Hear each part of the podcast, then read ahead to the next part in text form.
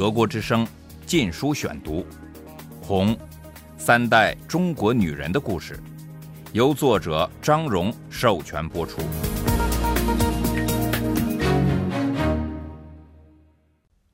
第二十八章，长上翅膀飞。一九七六至一九七八年。第二节。归来时，我听说系里真有一个名额，让一名青年或中年教师到西方去留学。系里已确定了一个人。这个惊人的消息是罗教授告诉我的。他七十刚出头。走路不太稳，拄着根拐杖。除此以外，他十分精干，做起事来急急忙忙，说英语也非常快，好像是要把所有他知道的都一下子说出来。他在美国生活了大约三十年，他的父亲是一位国民党高级法院的法官，希望女儿受西方教育。在美国，他取名露西。爱上了一位名叫陆克的美国学生，他们计划结婚，但是陆克的母亲说：“露西，我很喜欢你，只是我不敢想象你们的孩子将来面孔是什么样子，我很为难。”露西和陆克断绝了关系，她的自尊心很强，不愿在对方家庭不欢迎她的情况下嫁给他。五零年代初，共产党掌权后，他回到中国，心想中国人的尊严终于会恢复了。但是他忘不了陆克，年纪很大才和一位教英语的教授结了婚。他并不爱这个人，夫妇俩总是吵个不停。在文革期间，他俩被赶出了自己的家，挤在一间十尺长。八尺宽的小屋子里度日，屋子里塞满了褪色发黄的旧期刊和满是灰尘的书。这对白发苍苍的老夫妻，一个坐在双人床边，一个坐在唯一的一张椅子上，那种无法忍受对方的光景，看到就叫我伤心。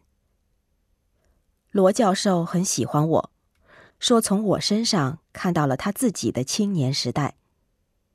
五十年前，他也像我一样，急于从生活里寻求幸福。他最终没有得到。他告诉我，他希望我能如愿以偿。当他听说有出国留学名额，还可能是到美国时，他又兴奋又焦急，怕我在出差没法子提出要求。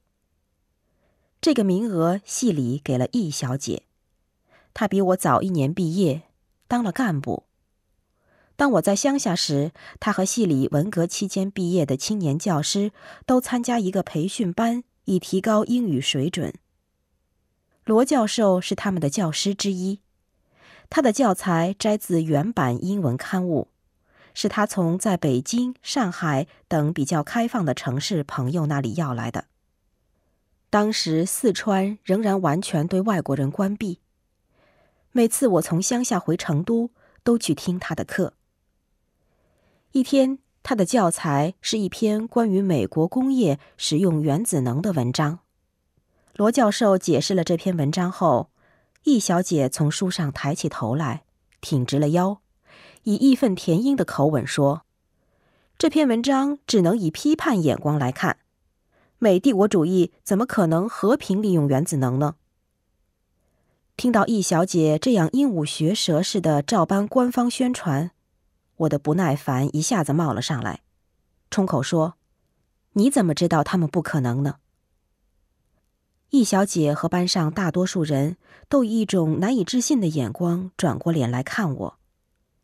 对他们来说，我这样的反问简直不可思议，甚至够格反动了。我心里一悬，但就在这时。我看到罗教授眼里闪烁的一星火花，一丝只有我才能看出来的赏识笑容。我感到被理解，受到了鼓励。除了罗教授外，别的老教授、老讲师也都希望是我，而不是易小姐去留学。但是，虽然在新的政治气候里，他们开始受到尊重，他们说话还是不顶用。除了我母亲，谁也帮不了我。我听从他的建议，去见主管大学的父亲以前的同事。我告诉他们，我有一点意见。邓小平同志说，大学入学必须看考试成绩，而不能走后门。为什么留学生选拔不这样做呢？我恳求他们给我一次公平竞争的机会，让我们大家考试。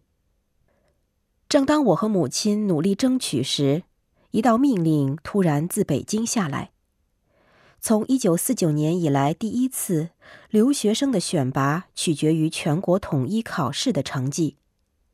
首次全国统考将很快在北京、上海、西安同时举行。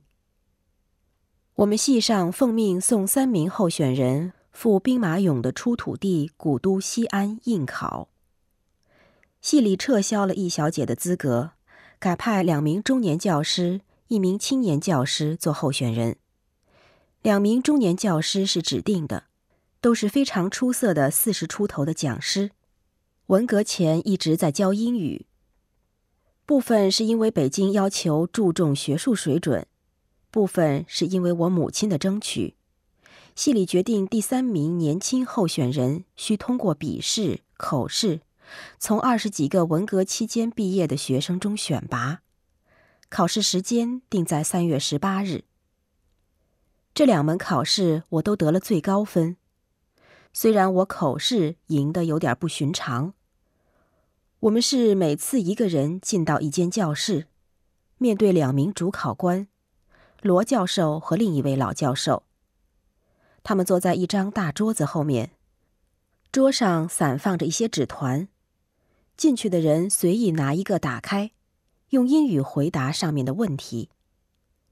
我打开了一个，只见上面写着：“最近召开的中国共产党十一届二中全会的新闻公报的重点是什么？”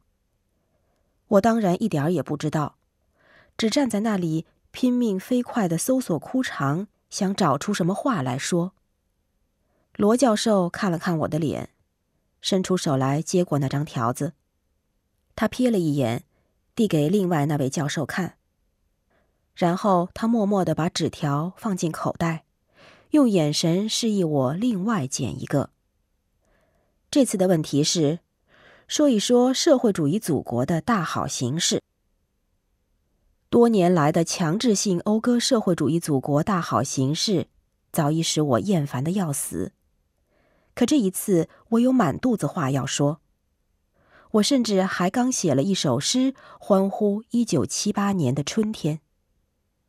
邓小平的左右手胡耀邦当时担任了共产党中央组织部长，开始替各种各样的阶级敌人平反。中国显然正从毛泽东的阴影里挣脱出来。工业正在全面复苏，商店的货架上多了商品，学校、医院和服务行业都恢复正常工作。长期受禁的书籍也纷纷出版了，人们等在书店外面排队购买，有时要排上两天。街道上的人们满面笑容。家庭里也有了笑声。德国之声《禁书选读》。在这样的春意里，我开始拼命的准备西安的考试，只剩下不到三周了。几位教师慷慨的帮助我，罗教授整理出一个书目，还给了我十几本英语书。递给我时，他又想到我不可能有时间读完它们，于是飞速的在他堆得满满的写字台上清出一个空间，放上他的手提打字机，花了两个星期打出这些读物的大要。他俏皮的眨眨眼说：“五十年前，陆克就是这样帮爱参加酒会、舞会的他应付考试的。”两位讲师和我。由系里的党总支副书记带领乘火车去西安。成都离西安有一天一夜路程，大半时间我都伏在我的硬卧铺位上，忙着复习罗教授的笔记。没有人知道究竟有多少名额去哪个国家。当时在中国，绝大多数的资讯都是国家机密。到达西安后，我们听说共有二十二人参加这里的考试，多半是来自西部四个省份的中年讲师。密封的试卷临考试前一天才从北京空运来。笔试占一个上午时间，有三道题，一道是翻译“根”的一大段。考试大厅的窗户外面。四月的古城正是长安无处不飞花的时节，满天飘舞着杨柳白絮。快到中午时，我们的试卷被收了上去，封好，直接送往北京，和北京、上海的试卷一起平分。下午是口试。到了五月底，我得到消息，说这两门考试我都成绩优异。我母亲一听到这个消息，就加紧活动，为我父亲恢复名誉。虽然父亲去世了，但是他的档案仍关系着他孩子们的前程。档案里现有的结论说他犯有严重的政治错误。我母亲很清楚，即使中国正在变得自由开明，这样的结论仍然会阻碍我出国。他不断去游说现已重新做官的我父亲以前的同事。他拿出周恩来的字条，上面说我父亲有权向毛泽东上书。这张字条曾被我姥姥煞费苦心的藏在他的一只小脚棉鞋里。现在，在周恩来写这张字条的十一年之后，我母亲决定把它交给省委的新负责人。当时赵子阳是省委第一书记，胡耀邦在中央管平反工作。这是个幸运的时刻，毛泽东的魔力正一点一点的失灵。六月十二日，省委组织部一个处长出现在织机石街我家，带来党对我父亲的新结论。他递给我母亲一张薄薄的纸，上面写着：“我父亲是好干部。”好党员，这表示他正式平反。在这之后，我的奖学金才由教育部批准了。在系里正式通知我之前，兴高采烈的朋友们就告诉了我我要到英国留学的消息，甚至不认识我的人都为我高兴。我收到许多贺信和电报，去了一个又一个庆祝聚会。流了一场又一场兴奋的眼泪。到西方去留学，在当时可是一件了不得的大事。中国封闭了几十年，每个人都因缺乏新鲜空气而感到窒息。我是我们大学的第一个，而且就我所知，也是整个四川一九四九年以来的第一个到西方去留学的。而且我是凭学习成绩争取到的，我连个共产党员都不是。中国开始变了，我能出国，表示了人们有希望、有机会了。我没有欢喜的忘乎所以，我的成功对我周围的人来说是如此可望而不可及，以至于我对他们感到某种歉意。